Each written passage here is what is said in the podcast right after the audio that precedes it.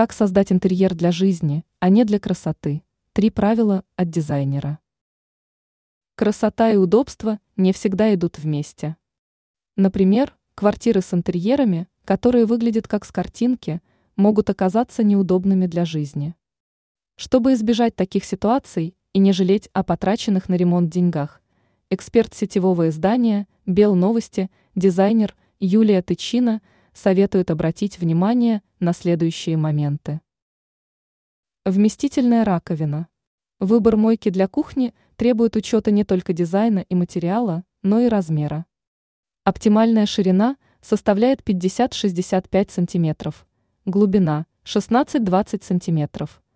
Модели меньших размеров могут привести к постоянному загрязнению поверхности брызгами. Многоуровневое освещение.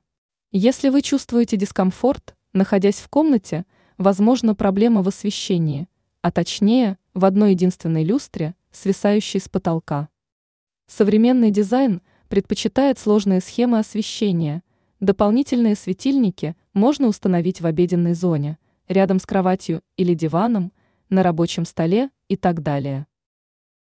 Натуральные материалы. Ощущение комфорта и благотворное воздействие на психику во многом зависят от текстур, одной из которых является дерево. Деревянные фактуры добавляют теплоту и уют в помещение, особенно если в интерьере – преобладают серые или темные тона, а также наполняют его светом и уютом. Ранее эксперт поделилась пять советами по выбору штор.